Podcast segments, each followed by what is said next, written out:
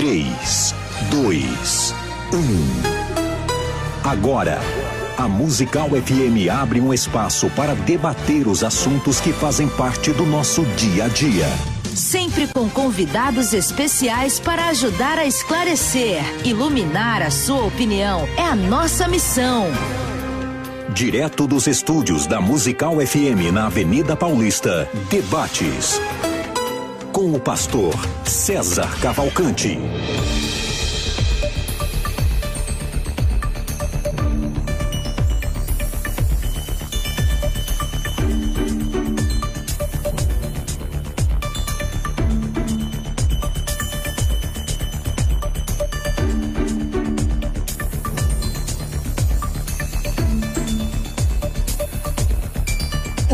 Dia na graça e na paz de Jesus. Eu sou o pastor César Cavalcante e mais uma vez, para a glória de Deus, está no ar mais uma edição do debate da Rádio Musical FM. Nós vamos juntos até o final dessa programação e que Deus nos ajude a termos um bom programa, que o Espírito Santo trabalhe na minha, na sua, nas nossas vidas e que juntos eu e você exaltemos e glorifiquemos o nome do Senhor, porque Ele é bom, porque a sua misericórdia dura para sempre. Qual Bíblia, na sua opinião, é a Bíblia verdadeira? A Bíblia católica, que traz 73 livros, ou a Bíblia evangélica, a Bíblia protestante, que traz 66 livros? Então, na tua opinião, qual Bíblia é a verdadeira? Para debater esse tema hoje, estamos recebendo aqui um padre católico e um irmão evangélico. Então, eu estou recebendo hoje aqui o padre Cleodon Lima, ele é bacharel em teologia pela Faculdade de Teologia, pastor Cícero Canuto de Lima, ele pertenceu à Assembleia de Deus e fez teologia por lá também. É bacharel em filosofia pelo Seminário Bom Jesus de Aparecida, São Paulo, tem licenciatura em filosofia pela Universidade de São Francisco em São Paulo. É bacharel em teologia pelo Instituto Teológico Pio XI, no Salesiano, em São Paulo é, tem licenciatura em teologia pela Pontifícia Studiorum é, Universitas Salesiana, lá em Roma. É pós-graduado especializado, especializando-se em Sagradas Escrituras, Lato Senso, pela Pontifícia Faculdade de Teologia Nossa Senhora da Assunção, aqui em São Paulo. É mestre em teologia sistemática pela congregação na área de Sagradas Escrituras, pela Pontifícia Faculdade de Teologia Nossa Senhora da Assunção exegeta, escritor, tra tradutor, professor, pregador, é, homiliasta também, é, trabalha aí com a questão de tradução e interpretação dos textos bíblicos e apresentação dos mesmos, apresentador, apresentador de TV, Cantor, de tudo isso eu só estou espantado aqui com o cantor. cantor, compositor, conferencista. Padre Cleodon é conhecido através do seu apostolado de cura, libertação em todo o Brasil e também no exterior. Sempre presente em debates na TV. Bem-vindo aqui, Padre Cleodon Lima, muito bem-vindo. Obrigado, prazer muito grande estar com vocês nesta manhã. A paz de Jesus para todos vocês. Maravilha. Com a gente para debater esse tema, e aí, qual Bíblia sagrada é verdadeira? A Bíblia católica, 73 livros, ou a Bíblia evangélica, com 66 livros?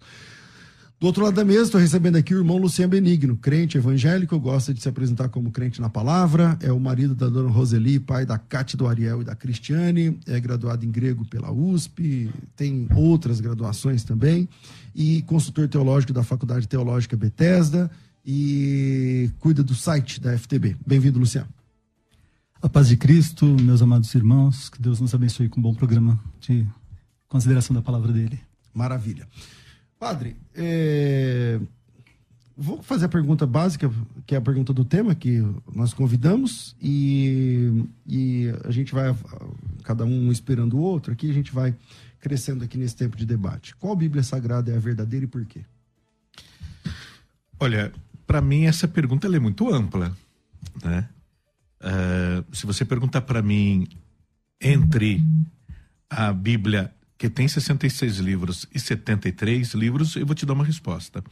Se você fala simplesmente qual a Bíblia Sagrada que é verdadeira, a minha resposta vai ser bem outra. É, mas como você citou as duas, veja bem, é, eu poderia dizer que as duas são verdadeiras. Porque a Bíblia evangélica ela tem 66 livros. E todos esses 66 livros estão dentro da Bíblia católica. Todos eles. Então, se eu falar para você que a Bíblia evangélica é verdadeira, a Bíblia católica é, porque todos eles estão dentro da Bíblia católica.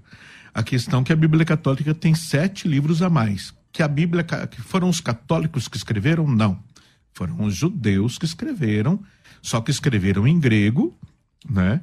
Na época é, pós-exílica. Esses livros constaram do Antigo Testamento, de uma Bíblia chamada Septuaginta, ou Bíblia dos 70, e essa Bíblia foi muito usada pelos apóstolos, por Jesus Cristo na época. A gente sabe disso porque quando o Novo Testamento cita versículos do Antigo Testamento, os versículos que o Novo Testamento citam, é, a grande maioria está ipsis literis na Bíblia grega né? Da mesma maneira, inclusive com o mesmo tipo de grego, acentuação, declinação e tudo mais do grego da Septuaginta. E como Jesus usou a Septuaginta, como os apóstolos usaram a Septuaginta, como os escritores da Bíblia, aqueles que finalizaram, né, o cânone, eh, usaram a Septuaginta, a gente então considera, nós católicos consideramos esses sete outros livros sagrados também. Ok. Luciano, vou fazer, fazer a mesma pergunta para a gente começar a nortear o nosso bate-papo aqui. Qual Bíblia Sagrada é verdadeira? Evangélica de 66 livros ou católica de 73 e por quê? É, eu tenho que concordar com a primeira, primeira declaração do, do padre Cleudon, com muita coisa do que ele disse, a gente tem poucas diferenças aí. É, eu tenho de concordar que é, tanto, tanto a Bíblia de 66 livros quanto a Bíblia de 73 livros é, tem uma tradição muito forte. E ah, eu devo acrescentar um, um, detalhe interessante. Se você está familiarizado com vídeos no YouTube, você vai ver apologistas evangélicos falando é, falando que Lutero, por exemplo, tirou os sete livros, ou que ele, ele restituiu um, um certo cano, coisa parecida. Isso não aconteceu, a gente quer fazer um esclarecimento inicial. Todas as Bíblias protestantes, até 1800 aproximadamente, continham esses 73 livros. Isso talvez seja uma surpresa para muitos evangélicos e, e mais ainda para os católicos. Lutero não tirou livro nenhum. Esses livros, que a Igreja de Roma chama de deuterocanônicos, mas que a tradição chama de apócrifos, até o Concílio de Trento eles eram chamados de apócrifos. Esses livros, eles fazem parte da Bíblia original do Martinho Lutero, fazem parte da, da, da, edição original da King James, que é a mais famosa Bíblia protestante da história do mundo, é, a King James de 1611, estão lá todos os 73 livros. Mas ainda assim, não são palavra de Deus, esses sete livros a mais. Como é que a gente sabe disso? Bom, o Dr. Cleudon mencionou que uma evidência de que esses sete livros deveriam ser considerados como palavra de Deus é o fato de que eles apareciam na versão dos 70, na tradução que foi feita do hebraico para o grego. Antes por, de Cristo. Antes de Cristo, pelos 70. O problema é que os 70 traduziram outros livros também. A gente não tem um manuscrito só da tradução dos 70. Tem três grandes unciais, que são o Códex Sinaíticos, o Códex Vaticanos e o Códex Alexandrinos. O Sinaítico, o Vaticano e o Alexandrino são grandes manuscritos antigos da versão dos 70. E cada um deles tem uma lista diferente de livros. Então existem existem edições da Septuaginta que contêm, por exemplo, o terceiro e quarto Macabeus, que não fazem parte da Bíblia Católica que contém, por exemplo, Salmo 151, a oração de Manassés, por exemplo. Então, segundo Esdras, terceiro Esdras, quarto Esdras em algumas edições. O livro de Enoque aparece em algumas, algumas tra tradições, algumas versões tradicionais. Onde eu estou querendo chegar com isso? Em primeiro lugar, não existia um único cânon, uma única lista oficial de livros sagrados da Septuaginta. E, para encerrar, é verdade que a maior parte, concordo 100%, a maior parte das citações feitas pelos autores do Novo Testamento, das citações que eles faziam do Antigo Testamento, não se basearam na Bíblia hebraica, mas se basearam na versão dos 70. Eu concordo plenamente com o Dr. Cleudon. Por outro lado, a gente tem que lembrar que esses, esses autores do Novo Testamento nunca citaram o texto desses sete livros como sendo palavra de Deus. E além disso, lá em Alexandria, que é o lar onde surgiu a versão dos 70, não existia, não era aceito um cânon uh, um cânon da Septuaginta. Eu, eu, eu, vou pedir um ou dois minutinhos só para uh, concluir o raciocínio. Eu sei que é uma fala inicial que deveria ser um pouco mais ágil. Eu vou concluir o raciocínio, depois o senhor vai ter mais, mais um tempinho, tudo bem? Deixa eu tentar explicar. É assim: não houve um cânon da Septuaginta, da, da versão dos 70. Por exemplo, os judeus que escreviam em grego e que citavam a versão dos 70, como Flávio Josefo, por exemplo, Flávio Josefo disse: diferente dos pagãos, que têm muitos livros religiosos, muitos livros sagrados, nós judeus temos apenas 22 livros. Só que os 22 livros que o Flávio Josefo cita, que são palavra de Deus, são o cânon sagrado, são exatamente os mesmos 39 que aparecem nas Bíblias evangélicas hoje. Do mesmo jeito, Filon de Alexandria, ele era de Alexandria. O nome já diz tudo. Filon de Alexandria, ele nunca cita nenhum dos sete livros deuterocanônicos ou, ou apócrifos, desses livros a mais que aparecem na Bíblia Católica, okay, nunca okay, citam, okay. Nunca, nunca cita como palavra de Deus. Ok. É, padre. Bem, é, se você pegar o livro de Judas, tá? o livro de Judas é uma página. A gente não pode nem dizer que é um capítulo, porque uhum. ele é uma página de um capítulo. Super curtinho. É, você vai ver que ali, Judas, que é um livro considerado sagrado, canônico, ele vai citar é, vários livros ali, que inclusive não são nem esses sete. São livros que hoje nós consideramos apócrifos. Ele vai citar. É, que Enoque, Enoque, por exemplo, que o Luciano citou. Ele, exatamente, ah. o livro de Enoque, os Doze Patriarcas, Isso, patriarcas. e o, o, livro dos Vigilantes e tudo mais. De Moisés. A Assunção de Moisés. Ele vai citar ali né? Você pega, daí você fala assim, nossa, mas ele citou, e ele citou livros que não são sagrados? Quando Jesus pega, fala, por exemplo, da torre que caiu, lembra? Uma torre. Que matou 46 Que pessoas. matou 46. Da onde que Jesus tirou aquilo ali? Livros, entendeu? Que não estão na Bíblia. Então, é, é, o grande problema foi esse. Imagina você na, na posição da Igreja Católica, tá? Então, durante séculos, esses sete livros são considerados sagrados durante séculos. É, por, um, por um grupo que pegou aquele cano que tem esses sete livros, e esses sete livros aí são sagrados. Aí veio Jesus, vieram os apóstolos, usaram esses, a Septuaginta, citando a Septuaginta, que considera esses sete livros sagrados. Aí a igreja começa a usar o latim a Igreja Católica começa a usar o latim como a, igre... a, a língua oficial. É, pede para Jerônimo pegar esse, essa Bíblia em grego e traduzir para o latim. Ele traduz os 73 livros em latim. E durante séculos, a Igreja Católica usa esses 73 livros, dizendo no mundo inteiro, divulgando para o mundo inteiro que esses 73 livros são sagrados. Depois, como que a Igreja Católica vai chegar e dizer que sete livros não são sagrados? Então, mas na sua narrativa, aonde que documenta que esses sete livros são sagrados para os judeus? Porque, porque os sete livros a mais da Igreja Católica estão no Antigo Testamento. Então, Sim. a autoridade são os judeus. Os judeus. Aonde par... que documenta que era sagrado para eles? Porque na, na, a história documenta no Tanar, isso. hoje, no Tanar, hoje, não tem os sete livros a mais. Então, como documentar Sim, isso? Porque o, esses sete livros pertenciam ao Antigo Testamento até o ano 73. O ano 70, Jerusalém foi destruída, no ano 70, e aí fugiram os judeus que sobraram ali na Guerra dos Macabeus. Massada, Uns foram para Massadas e outros foram para Jafa. Lá em Jafa, tá? É, eles tomaram a decisão de é, pegar só esses livros aí, não 73, né? Só os livros do Antigo Testamento.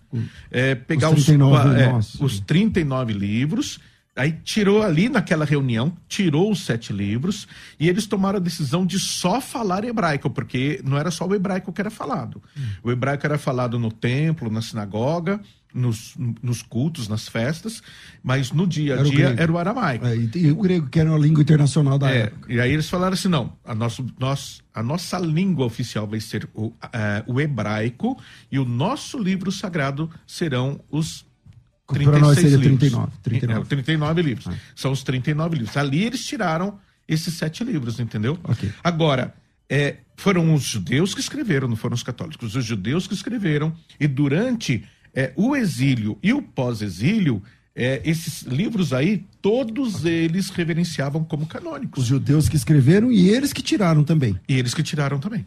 Luciano. Então, uh, infelizmente eu discordo, uh, assim, respeitosamente, Não, de, que, de que eles eram aceitos, de que esses sete livros foram considerados como canônicos, quer sejam pelos judeus, quer seja pela igreja, eh, igreja cristã, antes do Concílio de Trento, já na Contra-Reforma. Em 1546 morreu Martinho Lutero. Nesse ano, a igreja começou, eh, ela estava num, num, processo de resposta ao protestantismo. E ela oficializou um cânon que já havia sido ensaiado em algumas listas anteriores, como por exemplo no Concílio de Roma, assim chamado Concílio de Roma, de Hipona e de Cartago, não são concílios universais da igreja. São, são sínodos menores e eles não, têm, não tinham poder vinculante. São sínodos ocidentais e não, são sínodos ocidentais não gerais. É. E não tinham poder vinculante. Tanto é que, por exemplo, no final de alguns sínodos, se menciona no, no, nos cânones dos sínodos que eles solicitam a aprovação do sínodo por parte da Igreja Universal. Quando a gente fala de universal, a gente não está falando da, da do movimento lá de Edir Macedo, tá, pessoal? Bom, o que que acontece? Só em 1546 que a igreja se coloca dogmaticamente, afirma dogmaticamente pela primeira vez, a igreja de Roma, que esses sete livros fazem parte da, da, da revelação, da, da Bíblia Sagrada. Só que a gente tem um problema, porque o que, que é católico? Né? Católico normalmente é traduzido como universal. O sentido básico da palavra sim. é universal. Do ao, latim, sim. É. Ao pé da letra, do grego, vem de katá, que, que é uma preposição que quer dizer. Aqui tem o sentido de de acordo com, segundo ou seguindo. E o holos. Holos é, é aquele que é o todo. Aí vem holística, por exemplo, e assim por diante. Católico é aquilo que segue o todo. Mas será que o todo da igreja concordava no passado em aceitar esses sete livros? Não, nada mais longe da verdade. Se você pega, por exemplo, os grandes doutores da igreja, e quando eu estou falando dos grandes doutores, os grandes doutores da igreja católica, que eram grandes estudiosos da Bíblia, como São Jerônimo, por exemplo. São Jerônimo ele é conhecido por ter uh, traduzido a Bíblia para o latim, é conhecido como a Vulgata Latina, que Sim. no Concílio de Trento se tornou a Bíblia oficial da Igreja Romana. São Jerônimo ele escreve um, um, um prólogo chamado Prólogos Galeatos, no qual ele declara que apenas os 22 livros, e lembre-se, quando a gente fala 22 livros, são os 39, são, são 39 da Bíblia Evangélica é. de hoje. Apenas os 22 livros que fazem parte do cânon da Bíblia hebraica devem ser considerados como palavra de Deus.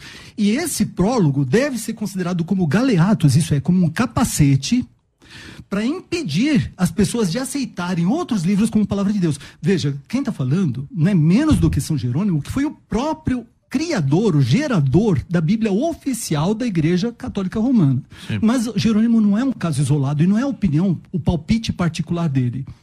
A gente pode falar, por exemplo, de Santo Atanásio. Santo Atanásio é considerado o pai da ortodoxia, porque ele foi o campeão no Concílio de Nicéia que desmentiu o herege chamado Ário. O Ário, é. Ário de, de, Arianismo. Exatamente. O Ário dizia que Jesus não era Sobre Deus. A natureza de Cristo e tudo mais. Aí veio Santo Atanásio e ele desmontou todos os argumentos do Ário e ele entra para a história como o pai da ortodoxia. Sim. Mas Santo Atanásio também escreve a respeito do, do, do cânone. Ele, ele, ele escreveu várias é, cartas por ocasiões de festas. E numa das, das cartas festais de, de Santo Atanásio, eu acho que é a, a epístola, já achei, a epístola festiva número 39 para o ano 367. Santo Atanásio diz: Há, portanto, do Antigo Testamento 22 livros em número, é, que foram entregues é, entre para os judeus, etc. Tal. Aí ele diz: é, para maior exatidão, uh, escrita, uh, outros livros que foram escritos não devem ser considerados como parte do cânon, é, mas são bons para a leitura uh, daqueles que se unem a nós, que querem instrução para piedade. E aí ele menciona a sabedoria de Salomão, a sabedoria de Siraque, Esther, Judite, Tobias, que são chamados, é, aquilo que é chamado de o ensino dos apóstolos, é a Dida Rê, e o pastor de Hermas. Mas os, mas os anteriores, isso é, os 22 livros que ele tinha citado, que são os livros da Bíblia evangélica, mas os anteriores, meus irmãos, são incluídos no cânon. E esses outros, esses posteriores, são meramente lidos. Isso é, o mesmo hábito que as Bíblias protestantes tinham. Existe um cânon que é aquele do Antigo Testamento, ah. que era citado. Veja a questão de citação. O, o padre mencionou. Seu tempo está acabando, Luciano. O, padre mencionou que a, a, carta de Judas menciona a assunção de Moisés, é, é, livro de Enoque, etc. É verdade. O problema não é a citação. O apóstolo Paulo menciona Cleantes, Epimênides, Menander e outros autores gregos, poetas gregos pagãos, etc. Não, o problema não é a citação. A questão é que, que uma citação pode, tá, pode ter a referência de assim diz o Senhor. A gente vê, no caso do. do bom, é, eu vou, eu vou passar a palavra para ele depois. Parte, é. Porque você fala muita coisa aí, a gente tem que rebater muita coisa. Então, padre, é, ele citou aí tanto Jerônimo que é o grande nome da Bíblia Católica, não tem nenhum nome que chega perto Sim. de São Jerônimo, da Bíblia Católica, que, que, que, fez a Vulgata, que não é exatamente a primeira Bíblia em latim, porque tem a Ítala antes e tudo mais. Ele, mas, ele só mas ele corrigiu a outra. Para o, o, latim mais popular. E, e ele também cita é, um doutor da igreja, é, que foi é, Atanásio.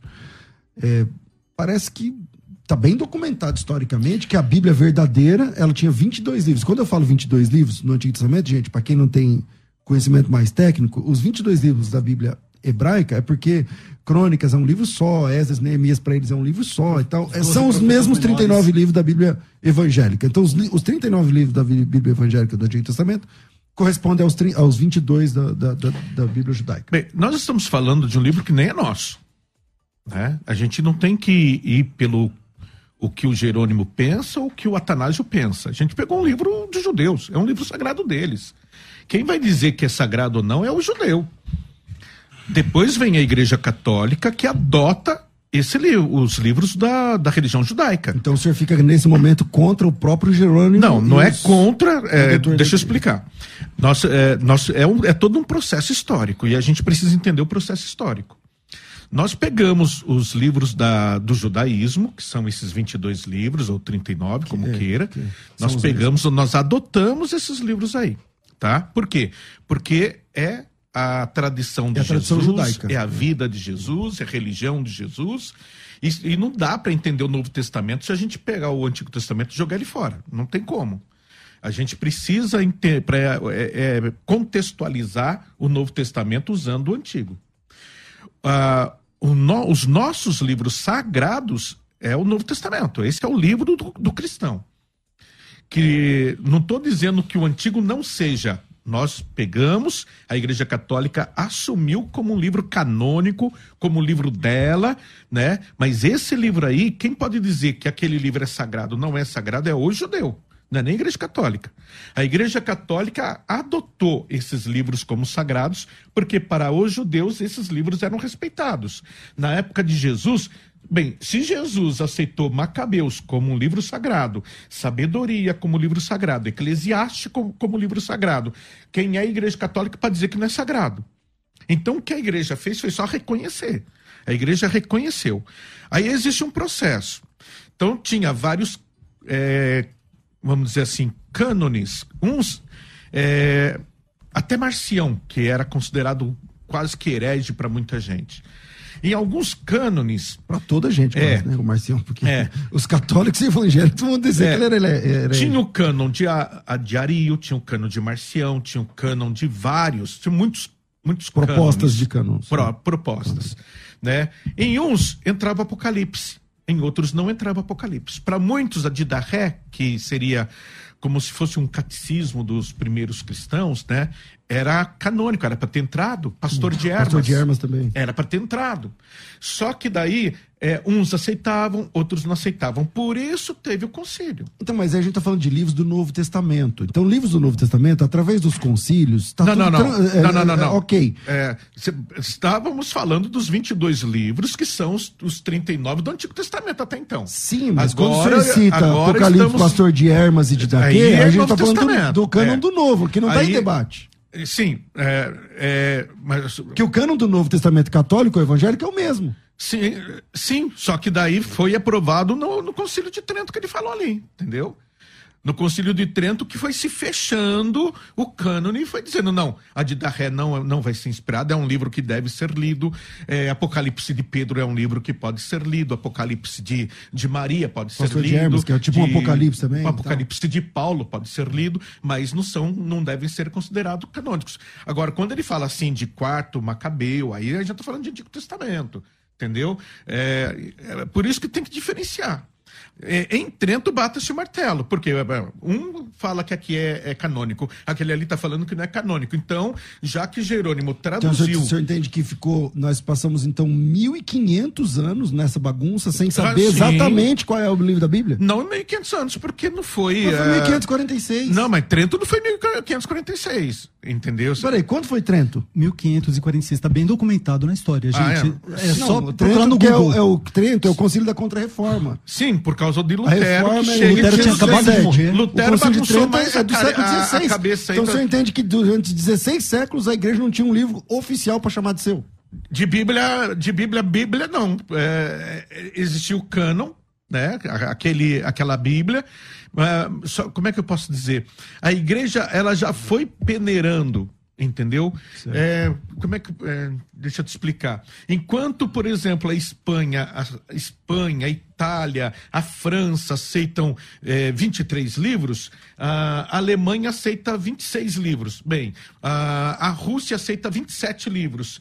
A, a Suécia aceita 28 livros. Então a gente precisa dizer aqui, olha, é, o que para a igreja, o que, que vai ser oficialmente da igreja?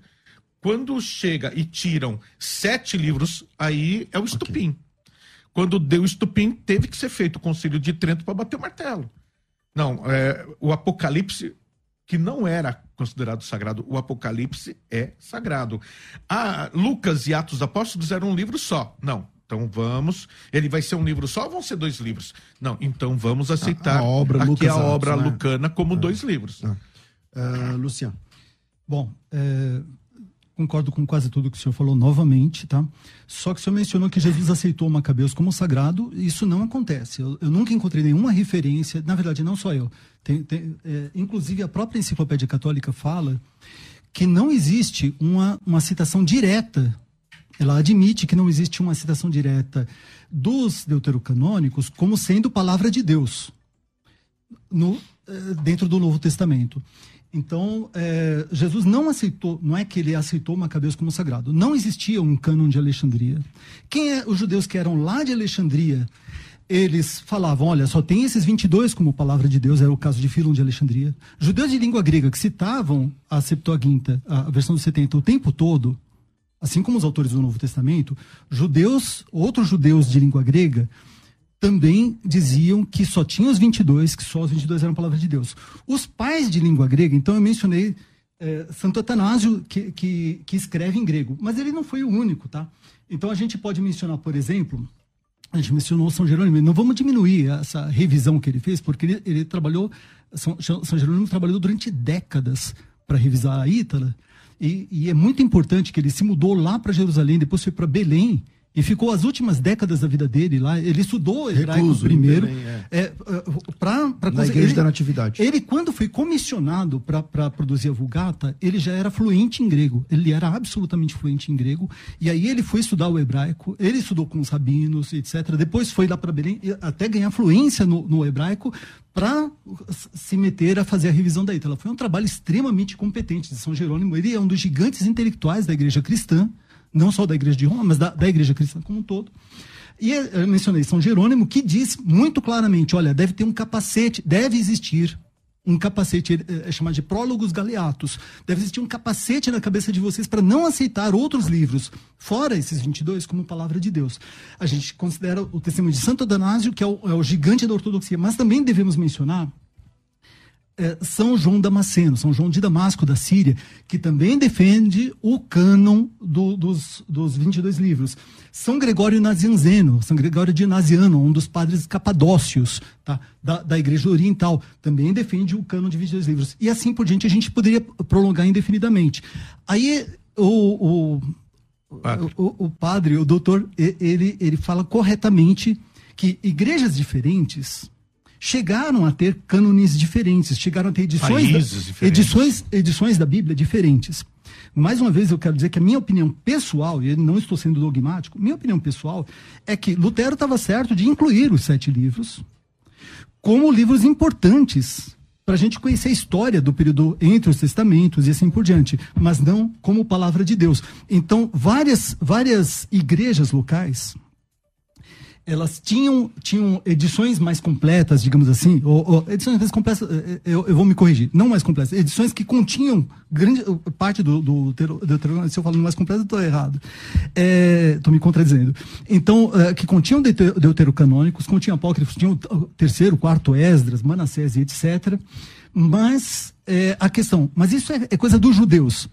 Vamos ver o que que para encerrar, que eu sei que o tempo está corrido, é curto, vamos, vamos ver o que, a Bíblia diz a respeito disso. Romanos capítulo 3, versículos 1 e 2, está escrito assim: Qual é, logo, a vantagem do judeu? Ou qual é a utilidade da circuncisão? Muita em toda maneira, porque, primeiramente, as palavras de Deus lhes foram confiadas. O que quer dizer isso? O apóstolo Paulo está dizendo: Gente, esse assunto de Bíblia Sagrada, de, de, do Antigo Testamento, isso é coisa dos judeus. É o cânone deles que está valendo. É, nisso o padre concorda. Ele falou aqui que é, o, é, tem a ver com os. E o que, que e o que, que primeiro Macabeus 9,27 fala? Primeiro Macabeus 9,27 diz assim na Bíblia Católica: Desde o tempo em que tinham deixado de aparecer profetas na terra de Israel, Nunca houve uma tribulação como essa. Que, que ele está dizendo? Ele está dizendo que o profetismo, isso é, as revelações, a inspiração, o profetismo, já tinha deixado de existir no tempo relatado em 1 Macabeus 9, 27 da Bíblia Católica. Um outro detalhe interessante. Segundo, segundo Macabeus 15, 38, vamos ver para encerrar, vamos ver se eles consideravam os autores desse, dessa literatura apócrifa, se eles consideravam isso como palavra de Deus. Segundo Macabeus 15, 38 diz assim: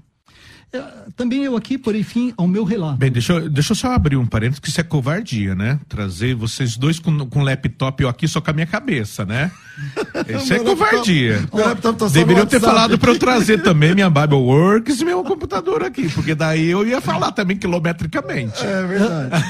então, então eu... Um dia você chama a gente para ir lá na sua igreja católica debater e lá você leva o seu também. Tá. É, é, que eu tenho que citar. É, Mas o pessoal questão... que está assistindo está vendo. É. Por uma questão de peso, eu não conseguiria carregar todos os livros que eu, que eu, que eu citando, e principalmente a Bíblia Católica e tudo mais tal. Então eu tenho que ler realmente. E segundo Macabeus, capítulo 15, versículo 38, será que o autor do livro estava dizendo que ele era inspirado por Deus? Ele fala assim: também eu aqui, porém fim ao meu relato. Se o fiz bem, se ele estiver bem e adequadamente composto, era justamente o que eu queria.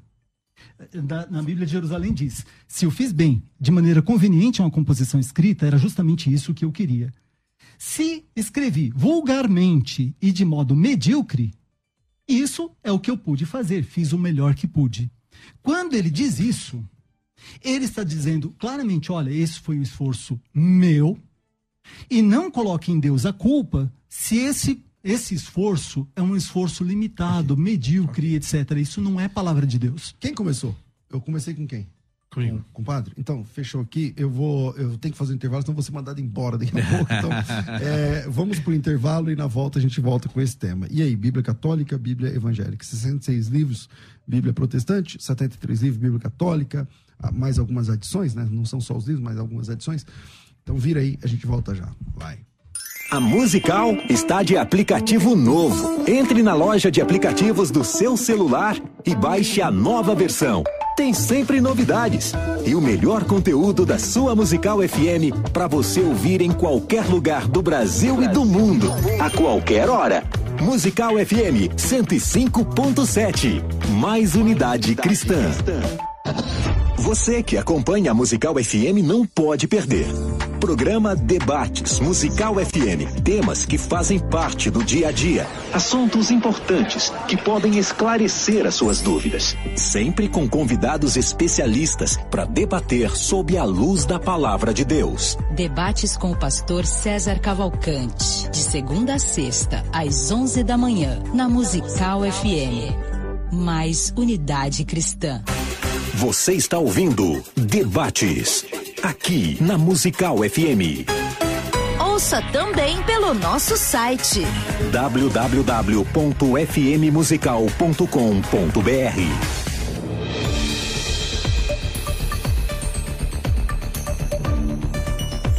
Estamos de volta com o nosso debate aqui na Rádio Musical. Pegando fogo o debate, como sempre, mas eu tenho que fazer uma parada aqui para falar de duas coisas importantíssimas. Primeiro, que se você tem chamado estratégico para a obra de Deus, é, a Faculdade Teológica Bethesda, da FTB, tem uh, o que você precisa e, mais legal, tá? Tem vagas abertas agora, nesse momento, para a Escola de Ministérios. A Escola de Ministérios é um programa de treinamento que dura dois anos, que você faz 100% online, completamente digital.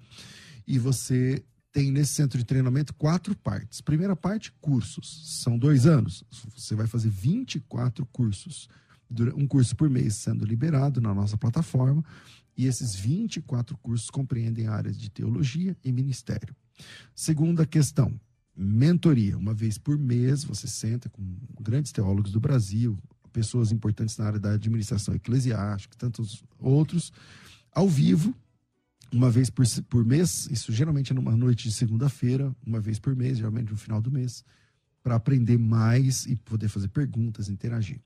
Terceira questão: conteúdos. Todas as semanas, nas segundas-feiras também, você recebe conteúdo de valor para o seu ministério. E por último, evento ao vivo. Não sei se tem foto aí de evento ao vivo da Escola de Ministérios. Se você está assistindo, quem está assistindo a gente aí, o último evento ao vivo que aconteceu no ano passado, próximo agora esse ano, é, onde é, líderes, pastores, pregadores, é, teólogos vão lá ministrar e, e, e é bênção demais, tá? Então, tudo isso juntos forma a escola de ministérios.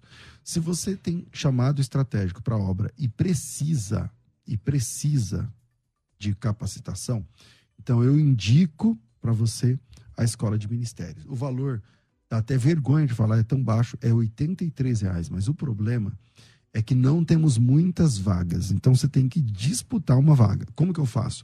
Me chama no WhatsApp agora, 990076844 e pergunta se as vagas estão disponíveis enquanto você quando você chamar.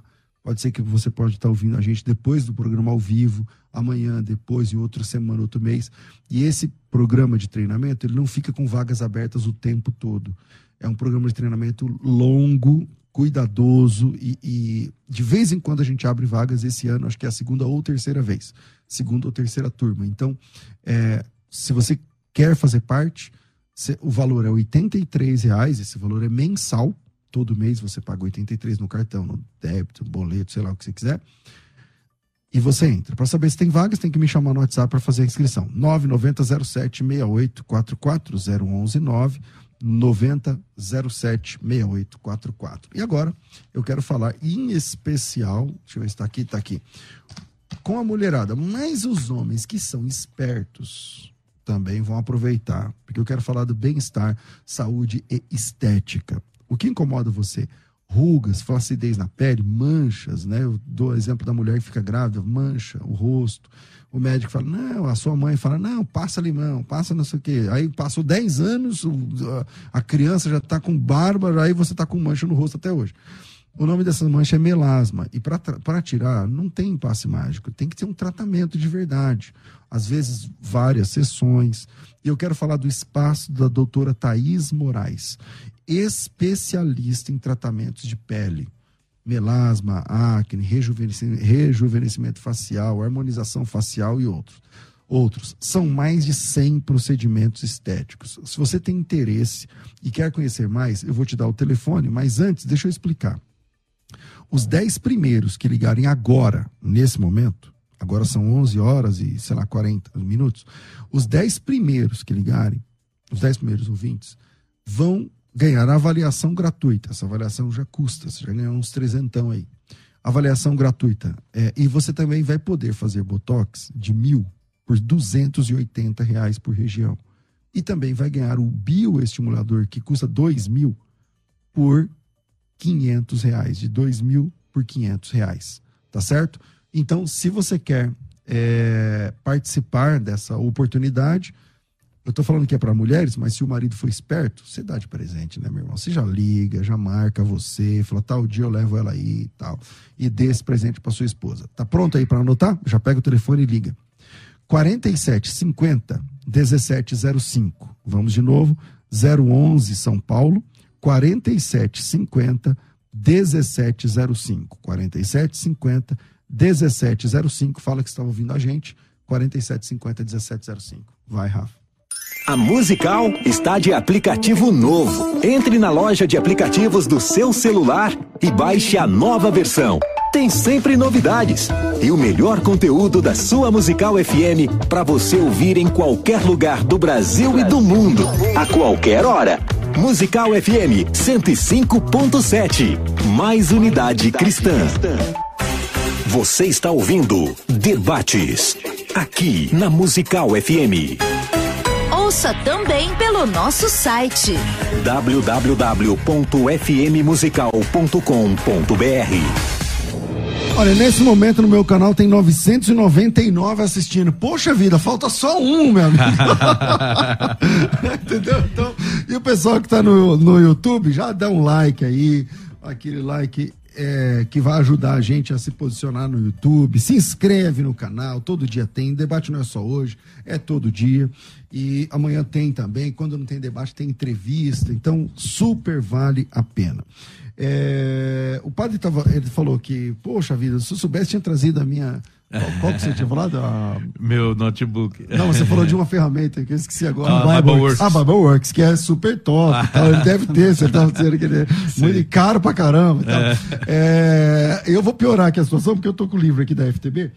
É, e eu vou Agora estamos usando mais começar. a verbum. Ah, É, peraí, mas começar agora esse- que, eu, agora que eu guardei o meu de- computador, Não, guardei, mas isso aqui não é computador, não vai. O computador eu só tô no YouTube. guardei tudo pra. A pergunta que eu quero deixar para começar esse debate, esse segundo bloco, é o seguinte: os livros apócrifos da Bíblia, eles trazem alguns ensinos complicadíssimos. Hum. Então, é, por exemplo, em Tobias 6,8 ensina magia. Se você pegar um peixe, tirar as guerras do peixe, acender uma fogueira e não sei o que e tal. Em Tobias 12, 8 a 9, diz, diz textualmente que dar esmolas perdoa pecados. Hum. Diz que dar esmola perdoa pecados. Em Eclesiástico 3,4, que pecados são perdoados através de oração. Então, se você. E tal. Em, em Macabeus, segundo Macabeus 12, ensina a oração pelos mortos. Né? Embora muitos católicos mesmo também oram pelos mortos. É, enfim, em Tobias 5, de 15, tem um anjo lá que conta, mas é mentira, conta uma mentira. É, em Judite 5,8 tem uma mulher que jejua, mas não esquece 40 dias, ela jejua a vida inteira. Ela é uma mulher que virou adulta e nunca comeu nem bebeu. É, tem muitas outras, muitas outras, tem aqui umas dezenas, eu estou usando aqui o, o- livro da FTB. Como lidar com isso?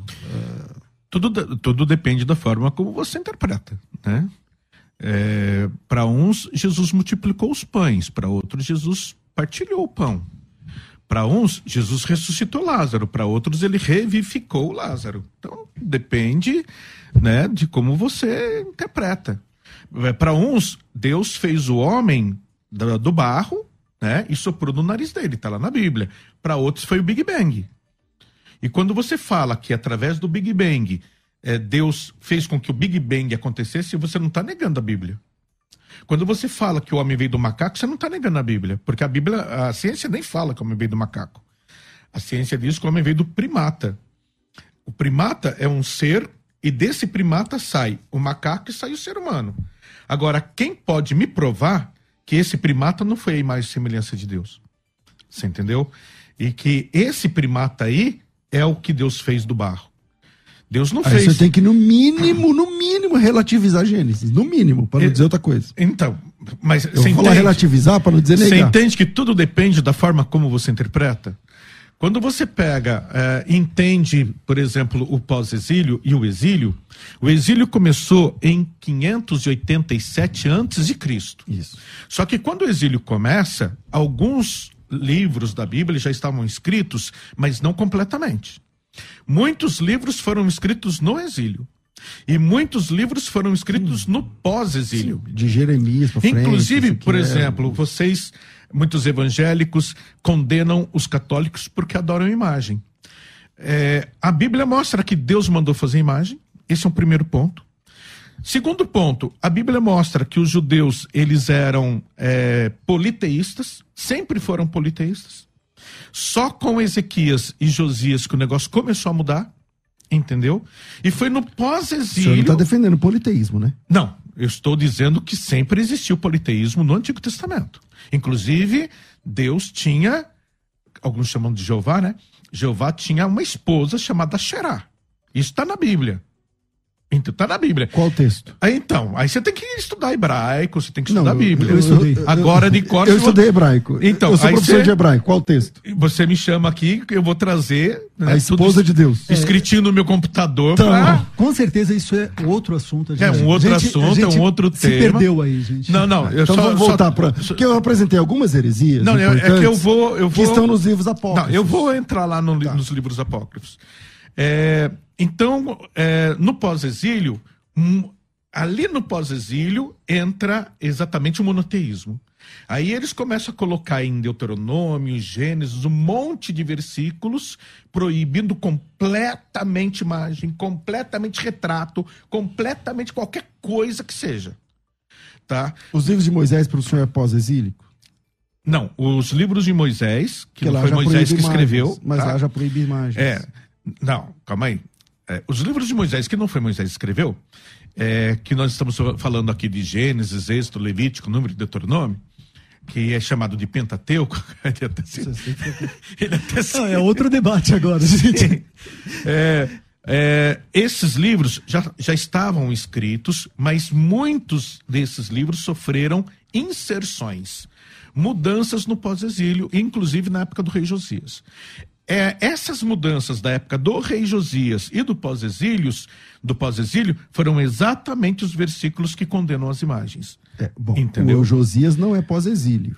Ele é antes. Não, ele é antes, é 622 nós estamos Ele é falando, antes. mas ele ele implantou Jerusalém como o único templo, tá? Em todo o mundo ele mandou destruir Betel, os templos de Betel, de Dan, os Ok. Bamot, todos os os, os, os, os altares Temos que marcar outro montanhas. debate sobre É. esse tema, mas voltamos aqui para os Então, livros. é, deixa eu voltar lá. É, além de alguns livros escritos, como Ezequiel, é, Ezequiel, Jeremias, Daniel e alguns outros que foram escritos no exílio, muitos livros foram terminados no pós-exílio. Esses livros que nós estamos falando, os sete livros, eles foram escritos mais ou menos no ano 250, na época de Ptolomeu Filadelfo II. Ptolomeu Filadelfo II, que é da época da Septuaginta, ele pediu para os rabinos traduzirem a Torá para o grego, né? É, e depois que eles fizeram isso em mais ou menos 70 dias, por isso que é Septuaginta, além de ser 73 anciãos, que alguns entendem isso como lenda, tá? Mas outros Em 70 entendem dias, isso né? como algo real que aconteceu, porque foi documentado. E, além de 73 anciãos judeus terem traduzido, é, eles traduziram em 70 dias. Depois que ele pegou esse livro, né, Torá, que eu disse, que eu estou dizendo aqui, é o Pentateuco, né? São cinco livros de Moisés. Ele colocou esse livro na biblioteca de Alexandria e pediu para eles traduzirem o resto. Nessa época que eles traduziram o resto, que eles escreveram esses sete livros. Ok, Luciano, você que está se coçando aqui o tempo todo, vai. Para voltar para o debate. É isso aí. Então, recapitulando, a gente, eh, no caso do judaísmo, os judeus do- dos dias de Jesus, eles se apegavam bastante à tradição dos homens. Até hoje, na verdade, Até quando hoje. a gente vai, vai conversar com os judeus, eles valorizam muito o Talmud, valorizam muito, olha, é, digamos, Mishnah. Ex exatamente, mas, mas, por exemplo, Hillel falou isso, Shammai falou isso. A interpretação oficial dada pelos homens é a autoridade final. No tempo de Jesus Cristo, isso já acontecia. Lá em Mateus capítulo 15, o Senhor Jesus ele disse assim: Esse povo honra-me com os lábios, mas seu coração está muito longe de mim. É em vão que eles estão me adorando, porque ensinam como doutrinas os mandamentos de homens. Ao falar isso, Jesus ele se posicionou de uma forma assim como um inaugurador do caraitismo, do, da, da corrente caraíta, da corrente que se volta para o texto. E a gente vai encontrar isso frequentemente nas palavras de Jesus, citando a, a, lei de Moisés como autoridade, citando os profetas como autoridade, e não citando os homens como autoridade. Assim diz o Senhor.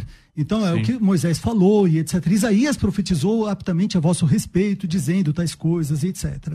Não é só o Senhor Jesus. Os apóstolos também citavam o cânon do Antigo Testamento, os 39 livros da Bíblia evangélica, como palavra de Deus. É verdade, fizeram outras citações também, citaram livros até de pagãos, mas não como palavra de Deus. A Enciclopédia Católica admite que não existe uma citação direta dos deuterocanônicos, desses sete livros a mais, como sendo palavra de Deus. O que, que acontece? O mesmo fenômeno a gente encontra hoje na igreja romana. Ela tem a Bíblia Sagrada, a palavra de Deus, mas também tem a palavra do homem, tem a tradição do homem. Só que o que eu estou tentando demonstrar nesse debate é que, a pra, primeiro, a palavra de Deus ela não, não, não cita, tem como estranhos esses livros, em primeiro lugar. Em segundo lugar, os próprios deuterocanônicos tratavam a si mesmos, não como palavra de Deus, não como revelação profética, inspirada por Deus. Mas olha, o profetismo, as revelações já tinham acabado anos atrás, naquele tempo que tinha profetas. Portanto, esses livros deuterocanônicos foram escritos no período em que, num período de silêncio, um período em que não havia mais profecia. Eles não eram palavra de Deus. Os próprios deuterocanônicos falam isso, como eu já citei o texto uh, dos Macabeus que menciona isso. Além disso, a gente fala de cânon de Alexandria, mas não teve um único cânon de Alexandria, porque a versão dos 70 tem edições diferentes que contêm, inclusive, outros livros que não são aceitos pela Igreja de Roma. Além disso, não é porque a igreja primitiva usava, e usava de fato muito frequentemente a versão dos 70, não é por causa disso que automaticamente ela aceitava esses outros livros. Prova disso é que os judeus que usavam a versão dos 70, judeus de língua grega, eles não aceitavam, eles diziam claramente que esses outros livros não eram palavra de Deus. E cristãos também, eu mencionei Santo Atanásio, que era de língua grega. É verdade que alguns, que alguns dos grandes é, grandes cristãos do passado, dos grandes santos da, da, da, igreja cristã do passado, é verdade que alguns deles concordaram com a lista eh, de todos os 73 livros. A gente pode incluir Santo Agostinho nessa história. Mas a Enciclopédia Católica fala, por exemplo, que Santo Tomás de Aquino expressou questionamentos a respeito da autenticidade de deuterocanônicos. A gente está falando do doutor Angélico, tá? da, da maior sumidade intelectual da Igreja Romana. E, e, a gente tá, tá, mencionou assim é, vários santos e talvez fique, na opinião de algum ouvinte, a impressão de que a gente está falando de palpites. Olha, o santo tinha o direito de ter a opinião dele. Mas uma coisa é o santo dizer uma coisa, outra coisa é um papa falar. Eu, então eu devo acrescentar, por exemplo, um dos quatro grandes doutores da igreja da antiguidade, São Gregório Magno, Gregório o Grande. Esse era papa. E ele falou claramente que ele não aceitava os livros dos Macabeus como palavra de Deus como cânon. Eram úteis para leitura e predificação, mas não era palavra de Deus. Resumindo, então, aquilo que eu estou tentando dizer. Primeiro, existe um testemunho interno dentro desses livros deuterocanônicos ou apócrifos de que eles não são inspirados, não, não foram revelados pelos profetas que já tinha acabado esse negócio de profetas. Os profetas do Antigo Testamento já não recebiam mais, já não tinha mais profetas do Antigo Testamento. Existe um testemunho do Novo Testamento um testemunho, um testemunho do Novo Testamento que cita como palavra de Deus aquilo que nós evangélicos cremos como palavra de Deus. Não estou dizendo que esses livros não sejam úteis, não estou dizendo que eles deveriam sair da Bíblia. Eu acho, inclusive, que deveriam ser colocados lá, como Lutero colocou, como a King James colocou, mas com aviso: olha, esses livros não fazem parte do cano. Finalmente, como se católico é aquilo que é universal, aquilo que, como diria São Vicente de Lerran, ele escreve, ele dá uma definição do que é católico, ele diz assim: católico é aquilo que a igreja, que o magistério da igreja sempre ensinou, é, é a fé que é sempre ensinada em todos os lugares e em todos os tempos. Essa é a definição que ele dá para católico, no comunitório. Se essa definição é verdadeira, se católico é aquilo que a Igreja Universal ensina, a gente tem que deixar muito claro nessa conversa, nessa conversa muito amistosa, muito agradável, foi um prazer imenso te conhecer, claro. mas a, eh, a gente tem que deixar bastante claro que não, que não faz parte do depósito da fé católica. Esses 39 não fizeram parte até 1546, que é o ano da morte de Martim Lutero. Então, eles foram introduzidos ad hoc. Já apareciam em listas antes, em alguns concílios locais, mas que não eram, eh, não tinham autoridade sobre toda a igreja, não faziam parte dos sete concílios ecumênicos de toda a igreja. Tanto é que as igrejas orientais, as igrejas ortodoxas, nunca aceitaram eh, eh, de forma definitiva exatamente o mesmo cânon da igreja de Roma. Bem, é, como ele fala da Igreja Universal, dá a impressão que ele está defendendo mais a Igreja Católica do que eu, não é verdade? Parece. Quando ele, ele cita tantos santos, até Papa. É, a partir do momento, né, aí já, já, já foge até da minha alçada em discussão. A partir do momento que a Igreja Católica bate no concílio de Trento, isso daqui é palavra de Deus, então é palavra de Deus. Eu acho muito perigoso a gente dizer eu conheço um pastor, né, que ele vira e fala assim: para mim o Apocalipse de João não é inspirado. Então, se eu tiro, né, na época de Jesus, ele não cita Macabeus realmente, Jesus não cita. Mas se Jesus aceitou a Septuaginta, é, automaticamente a gente entende que Macabeus, sabedoria, eclesiástico, estava ali dentro. Ele, se ele aceita a Septuaginta, não vai aceitar todos os livros como sagrados. Agora, ele era judeu, ele sabia de toda essa história que a gente está falando aqui. Que os livros foram escritos no exílio e no pós-exílio. Você entendeu? Quando Paulo escreveu o livro dele, você está aqui, 1 Coríntios, você acha que quando Paulo escreveu 1 Coríntios, ele acreditava que aquele livro ia se tornar canônico? Paulo escreveu na cadeia o livro de Colossenses. Um dos livros que ele escreveu na, cabe... na cadeia foi Colossenses, como carta, né? Quando ele escreveu o livro de Colossenses na cadeia, ele tinha consciência que aquele livro, para a igreja, ia ser canônico? Ele não tinha essa consciência. Ele, João, escreveu para sete igrejas da Ásia. Quando João escreveu, ele tinha certeza absoluta que aquilo ali ia entrar na Bíblia. Não. Ele não eles não tinham essa certeza. Isso daí foi a tradição da igreja, foi a igreja que foi é, usando esses livros porque eles eram apóstolos, foram santificando esses livros. Tanto que hoje existe uma discussão: foi João que estava lá na cruz, né, quando Jesus morreu, foi aquele João que escreveu o Apocalipse? Porque existe muito a uh, pseudo. É, pseudoepígrafo. Pseudoepígrafo, quer dizer, põe o nome do, do apóstolo para né? todo mundo ler achando aquele que livro era achando verdade, que né? era. É Os cinco livros de Moisés. Então todo mundo acredita que até Moisés escreveu sobre a morte dele. Como que ele ia morrer, do jeito que ele morreu, como é que foi o enterro dele, como é quem que enterrou ele. O- Você entendeu? Entendi. Não, O Luciano pra gente não é assim hoje. Parece que discorda, e eu quero ouvir também, mas eu vou fazer uma pausa de um minuto, porque a gente volta só pelo YouTube. Então, se você está acompanhando pelo rádio, vem pro YouTube. César Cavalcante, o FM Rádio Musical, escolha o seu canal. Aproveita, dá um like aí, gente. Ajuda nós aí. É verdade. Vira, Vai. ZYD 930.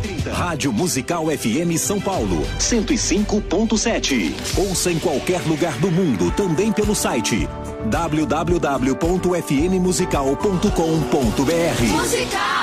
Musical FM, uma emissora da rede LC de mídia. Já pensou ter uma fonte natural de proteínas, fibras, vitaminas e minerais, com mais de 10 benefícios por corpo todo? Conheça Ora Pronobis da Eleve. Ora Pronobis é o suplemento natural com mais de 10 benefícios cientificamente comprovados. Ele tem alto valor proteico, ajudando a contribuir na prevenção e no tratamento da anemia. Ação anti-inflamatória, analgésica e antioxidante, ajudando a combater o colesterol ruim e a controlar o diabetes, além de hidratar pele e cabelos e auxiliar na regulação da flora intestinal. Gostou, né? Então, ligue agora 0800 000 1364 0800 000 1364 e peça já o seu Hora Pronobis da Eleve. Ligando agora, você paga em até 12 vezes sem juros e o frete é grátis para todo o Brasil. Então, aproveita essa chance. Ligue 0800 000 1364 e peça o Hora Pronobis da Eleve 0800 000 1364 0800 000 1364. Hora Pronobis. Saúde que vem da natureza. Você está ouvindo Debates aqui na Musical FM. Ouça também pelo nosso site www.fmmusical.com.br. Bom, estamos de volta com o nosso debate. Agora aumentou, 1.200 e pouco em um, mais 800 e pouco no outro canal. Vamos embora. É, Luciano, sua resposta aí a respeito dessa última fala do padre, que ele falou a respeito de, dos, dos livros não serem escritos exatamente por Moisés, nem por João e tal, como você inter... Ou que Paulo não sabia que ele estava escrevendo, entrando para a Bíblia, aquela carta que ele fez lá na, na cadeia, como é que é isso? Tá. Bom, em primeiro lugar, é a questão da, da autoria do, dos livros. Sempre, vai, sempre vai ter quem vai questionar, inclusive tem os céticos, né, que não acreditam em absolutamente nada. Sim. Muitas vezes o, é, o liberalismo teológico é, é só uma máscara para o antissobrenaturalismo do teólogo. Muitas vezes ele, ele apenas é um incrédulo, mas ele se disfarça. É o caso do Bart Ehrman, por exemplo, e de outros, né? Bom, é, no caso do, do, Apocalipse, como é que a gente sabe da autoria joanina do Apocalipse que não foi um outro presbítero João, por exemplo? Isso é definido linguisticamente por causa do vocabulário. Você é professor de grego, você vai perceber não só o vocabulário, mas o, o, estilo joanino, ele quase escreve em português. O, a, a Coine de João, a Coini, né, se a gente usar o grego moderno, o koiné, uh, ou koiné, se, se, usar sim. a pronúncia iotacista, é, a, a koiné de, de João é extremamente fluida, extremamente agradável de, de, de ler. Você vê que é, é, basicamente o mesmo vocabulário que ele usou no Evangelho e nas Epístolas. Você pega, por exemplo, é, Evangelho de Lucas, a carta aos Hebreus ou coisa parecida, você vai encontrar um, um, grego muito mais polido em Lucas Atos, extremamente Sim. polido, mais sofisticado. Agora você vai, no, você vai vendo o corpus joanino, então ele tem uma assinatura linguística Sim. que pelo estilo é, dá para reconhecer. Então, se você não é incrédulo, o erudito que não é incrédulo, ele sabe, é, não, é tudo o mesmo autor e etc. Então, existe uma, uma erudição bíblica realmente que, que, que, se baseia na fé. Assim, que, não é que ela se baseia na fé, mas ela, ela está em harmonia com a fé. Existem bons motivos para a gente ser erudito. Não é suicídio intelectual acreditar que a Bíblia Sagrada é a palavra de Deus, aquilo que ela diz ser. Agora, será que esse pessoal realmente sabia que aquilo que eles estavam escrevendo era tinha essa autoridade toda? A ponto de ser parte do cano? Olha, sim, no caso de João é, é bastante evidente, né? É, é que, que ele estava recebendo uma revelação profética lá no Apocalipse, né? Quando ele escreve as sete cartas, etc. Ele viu o glorificado Senhor Jesus Cristo, ele viu Jesus na glória, né? Glorioso. Ele viu o, o, o trono de Deus no céu, teve visões da glória Sim. e tal. Então é, é, difícil imaginar que, que ele, ele não sabia direito, é, era só palpite dele ou coisa parecida. Mas e no caso da, de cartas de Paulo e assim por diante? Bom. Aí entra a questão que o senhor mesmo mencionou da apostolicidade. Ser apóstolo, apóstolo, do grego apostelo, significa ser enviado. Enviado por quem? Enviado pelo próprio Senhor Jesus Cristo com autoridade apostólica. Então eles estavam falando em nome de Jesus Cristo. Jesus, o Senhor Jesus Cristo soprou sobre eles e disse: Recebei o Espírito Santo. Esses homens cheios do Espírito Santo tinham autoridade para falar em nome de Jesus Cristo. A vocação do apóstolo São Paulo deixa bastante claro que Paulo foi chamado para falar em nome de Jesus Cristo. Então eles estavam ali com a autoridade do próprio Filho de Deus, do Verbo encarnado. Tá? É claro que a igreja tinha de aceitar como palavra de Deus, tanto é que o apóstolo São Pedro escreve numa das suas epístolas que as cartas de Paulo estavam sendo distorcidas, corrompidas por algumas pessoas, do mesmo jeito que corrompem o restante das escrituras. Ao falar isso, o apóstolo Pedro está colocando as cartas do apóstolo Paulo em é, em pé de igualdade, em pé de igualdade com o restante das escrituras. Os profetas sabiam eh, que era a palavra de Deus, tanto é que eles diziam, assim diz o Senhor. Quantas vezes, talvez duas mil vezes, eu estou chutando, duas, eh, não estou com o computador aberto, mas quantas vezes eles diziam, assim diz o Senhor, eles sabiam que era a palavra de Deus. Já no caso dos macabeus, por exemplo, eles dizem, olha, aqui é o, é o meu palpite, meu pitaco, eu escrevi é, como me pareceu.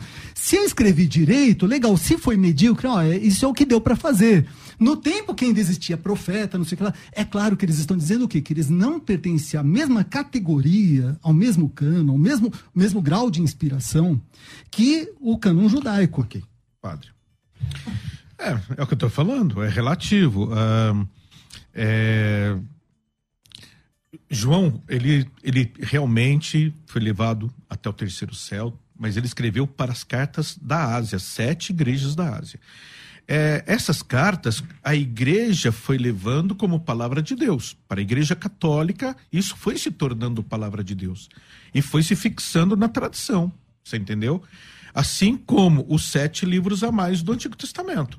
É, realmente, Paulo, ele escreveu para Teófilo. Ele escreveu é, é, para um amigo dele, que ele estava ali com é, Filemão, de repente estava ajudando ele na cadeia, mas Filemão, eh, ali, ali, ele tinha um escravo que não pertencia a ele, e se ele ficasse com aquele escravo que fugiu, é como se ele estivesse roubando aquele escravo do dono. Então ele fala assim: olha, você vai. Ele escreveu uma carta e disse pro, pro escravo: você vai voltar pro dono né? E eu estou escrevendo uma carta aqui para ele, para ele te tratar, para ele não te castigar, porque você aceitou Jesus, você agora é, é, é, discípulo do Senhor, e ele também é discípulo do Senhor, então ele não vai te tratar como escravo, agora ele tem que te tratar como irmão. Então você vai chegar lá, ele não vai te matar porque você fugiu, e você está voltando porque eu estou pedindo para você voltar, porque estou me sentindo um ladrão pegando um escravo que não é meu. É, então, isso daí, com a tradição da igreja, isso, esse livro dele foi se tornando é, canônico. É, existem livros que, para os estudiosos, não foi Paulo que escreveu. Nós temos, por exemplo, os, as cartas proto-paulinas, que foi Paulo que escreveu. Nós temos a Deuteropaulinas, que foi a escola de Paulo que escreveu.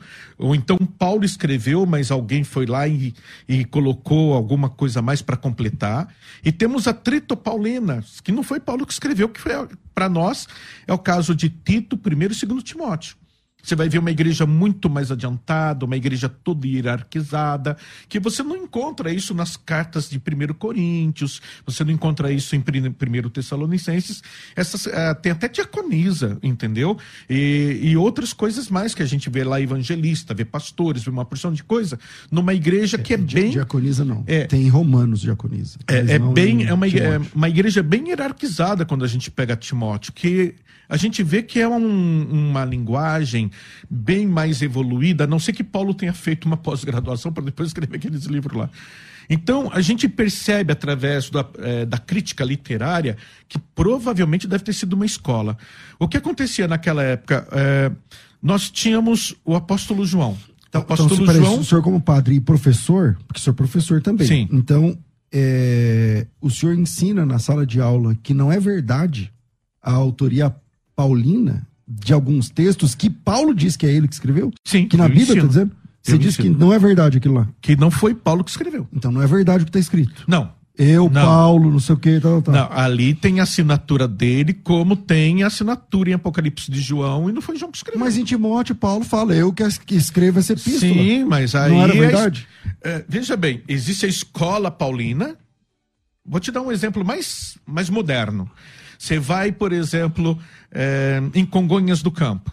Tem uma porção de imagens lá, em Congonhas do Campo, com a assinatura de Aleijadinho, não foi Aleijadinho que fez, foram os alunos dele. Só que ele, ele colocou o nome dele para dar crédito, para dar credibilidade. Então existe a escola de Paulo. Se a escola de Paulo é Paulo. Se a escola de João é a escola joanina. Tem autoridade do, de João. Naquela tá. época era assim, hoje não. Hoje é, o professor está no, no, no, colégio e se ele assina um documento, é ele que está assinando, não é a escola que está assinando. Então, por exemplo, eu estou aqui falando, não é a igreja ah. católica que está falando, sim. é o padre Cleodon é que, está falando. Lá, o senhor citou Filemão, Paulo escreve lá, eu, Paulo, de próprio punho, escrevo, não sei o que lá. Então não é verdade isso, é mentira. Não é que seja mentira, é não, escola se, de se Paulo. a escola de Paulo que escreveu Escola não foi de- de... próprio punho de Paulo. Mas lá ele diz, eu, Paulo, de Não. meu próprio punho estou escrevendo. Não, Filemão é uma proto-paulina. Eu estou falando de Trito Paulina e a Trito Paulina que eu citei é primeiro, segundo Timóteo Ainda e bem que eu não estou nesse debate, vale Luciano. E esse é um outro debate. né? É um outro Era- debate era também, é. gente- Um outro É que de- eu tô jogando muita coisa É, aqui, mas tá- tá, tá ligado A com a gente tá Bíblia. trabalhando com questões de, de, de alta crítica. E eu tô trazendo é, a opinião de academia, entendeu? É, Que não é um eu, consenso. Eu, conse- eu conheço. Academia não é um de consenso, Stuttgart. Não, não é um consenso da Assembleia de Deus que não estuda academicamente. Não, peraí, peraí, Né? só um minutinho. É, Existe, eh, Stuttgart, não- Não, se Stuttgart. posicionou. Stuttgart nunca se É posicionou. Colírio Biblique, Não, aí concordo, mas- Instituto Bíblico. Mas não é que a Stuttgart, ou, ou que toda a academia se posicionou dogmaticamente, ou, ou mesmo que todos os Não, eruditos é- concordem, que todos os eruditos concordem com essas suas Mas é que posições. estão dominando Quando a fala- opinião das academias hoje. Então, entendeu? a, questão da, da de É que nem, verdade é versus- verdade que o homem veio do macaco? Não, não é verdade, mas é o, Peraí, quando é o for que vez, Quando for minha vez de falar, aí alguém me dá um toque. Eu Não, te- desculpa, é tá, agora. fale. É agora. É assim, primeiro, não existe consenso acadêmico a respeito dessas coisas. A gente tem eruditos estudiosos, como o senhor falou, que são liberais e que pensam exatamente tudo isso que o senhor falou. Existem eruditos, estudiosos, igualmente estudiosos. Não é que eles, é, é, que eles não foram para a universidade. Uni- Estudiosos de boas universidades, as melhores, inclusive. Gente, quais são os maiores centros de saber hoje do planeta Terra? Universidade de Oxford, Universidade de Harvard, Universidade de Princeton, Yale e etc. Pois bem, essas universidades, diferente do que existe aqui no Brasil, aqui não tem curso de teologia nas principais universidades, mas lá tem no hemisfério norte. Elas têm cursos de teologia e você vai encontrar estudiosos conservadores que são inclusive catedráticos, são professores que ocupam a cátedra de, por exemplo, de filosofia da religião, de estudos eh, da, da- língua grega, estudos do Novo Testamento e assim por diante, e dentro de cursos de teologia e que defendem uma posição alguns deles, vários deles, defendem uma postura conservadora. O que é a postura conservadora? É a postura que o pastor César, que eu também defendo, é a posição evangélica de modo geral. É a posição liberal. Escola alemã, escola de Tübingen, que é representada nesse momento pelo nosso amado Padre Cleodon, que está aqui presente, eh, presente entre nós. Frankfurt. São, são correntes Frankfurt, são, também. são correntes diferentes de pensamento, mas não existe um consenso. Não dá para a gente ganhar no, no tapetão ou no blefe e dizer assim, olha, todos os teólogos pensam desse jeito. Por exemplo, a questão da hierarquia. A gente lê em Lucas Atos, por exemplo, que já existia presbítero, já existia bispo, já existia etc. A gente encontra, o, o, o pastor César estava mencionando, a carta aos romanos, etc. Então, aquilo que é chamado de proto-paulino também tem estrutura. Então, existe sempre réplica. Aí a gente vai repetir os nossos queridos ouvintes para os periódicos acadêmicos, onde vocês vão encontrar todas essas discussões que não estão encerradas. Não existe um, um ponto final, ou ninguém bate o martelo até hoje para dizer tem que ser desse jeito que a gente vai ler. Mas esse não é o nosso debate. O nosso debate hoje é principalmente a respeito desses sete livros a mais. No caso desses sete livros a mais, pessoal, em um certo momento, o, o- o padre Dr. Cleodon, aqui presente, ele falou assim: olha, ele parece que está querendo ser mais católico do que eu. É o seguinte, de jeito nenhum, não estou querendo ensinar o, o Padre Nosso para o vigário, não é minha intenção, Não, mas eu não falei como crítica, não. Achei legal. mas a gente está tentando definir por que, que esses livros não deveriam ser colocados como palavra de Deus pela Igreja Romana. Por que não? Porque a Igreja Romana tem a pretensão de ser igreja católica, Sim. de ser uma igreja universal. Mas aquilo que é a fé, aquilo que é o depósito da fé católico, não afirma dogmaticamente, até 1546, não afirma dogmaticamente que esses livros são palavra de Deus, que eles são cânon. Agora, além disso, a gente tem que considerar que durante o primeiro milênio todo, não havia um cânon que dizia assim: todos esses deuterocanônicos, esses apócrifos, são palavra de Deus. A gente encontra gigantes dentro da igreja cristã, durante do primeiro milênio, tanto da igreja ocidental quanto da igreja oriental, que defendiam cânones diferentes. Sim. Inclusive um cânon de 22 livros para o Antigo Testamento, que é o cânon judaico, que é os de 39 livros da, da Bíblia evangélica. Então não havia um consenso. Se não havia um consenso, então isso não é um ensino que preenche aqueles requisitos que São Vicente de Lerran disse que define aquilo que é a fé católica. A fé católica é aquilo que em todo tempo a igreja ensinou em todos os lugares. E não, os apócrifos não foram ensinados em todos os lugares, em todo o tempo. Isso eh, eu acho que restou okay. evidente okay. Do, no nosso debate. Eu falei 10 minutos, já passamos 14. Eu quero já agradecer, deixar dois, três, quatro minutos para cada um fazer uma consideração final. Me perdoe se eu fui aqui, eh, exagerei em algum momento com alguém, não foi essa a minha intenção. É, padre Clodon, muito bem-vindo aqui. O senhor tem aí Obrigado. alguns minutos que o senhor quiser encerrar, se quiser divulgar também alguma coisa, agora, a hora é agora. Bem, é, como o professor falou, não houve um consenso. O consenso começou no Concílio de Trento, 1400 e pouco. 1500 e pouco. A partir de 1500 e pouco, a Igreja Católica bate o martelo e diz: gente, para nós é, é sagrado, pronto, acabou. Então, quem é católico vai considerar sagrado. Quem não é católico, Deus abençoe. Né? De 500 anos para cá, mais ou é. menos. Agora, é, até 1500 e pouco, 1546, por aí, é, havia, não havia consenso. Então, uns consideravam sagrados, outros não. Países consideravam sagrados, outros não. Tem é, santos que consideravam os sete livros sagrados, inclusive o pastor de Hermas.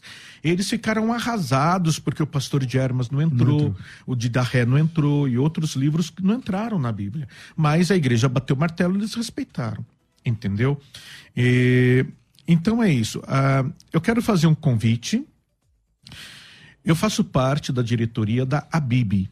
Não sei se vocês já ouviram falar. A Bíblia é a Associação Brasileira de Pesquisadores da Bíblia. E nós temos lá, inclusive os fundadores foram evangélicos, né, da, da PUC de Goiás, PUC de Curitiba, PUC de São Paulo, do Rio de Janeiro é, alguns católicos, nós temos também até budistas, temos judeus, temos islamitas, pouquinhos, a maioria evangélica, uhum. né? E nós vamos fazer um congresso bíblico agora do dia 23 ao dia 26 de agosto. Do dia 23 ao 26 de agosto. Online ou ao vivo? Não, vai ser ao vivo, aqui no Ipiranga, em São Paulo, né?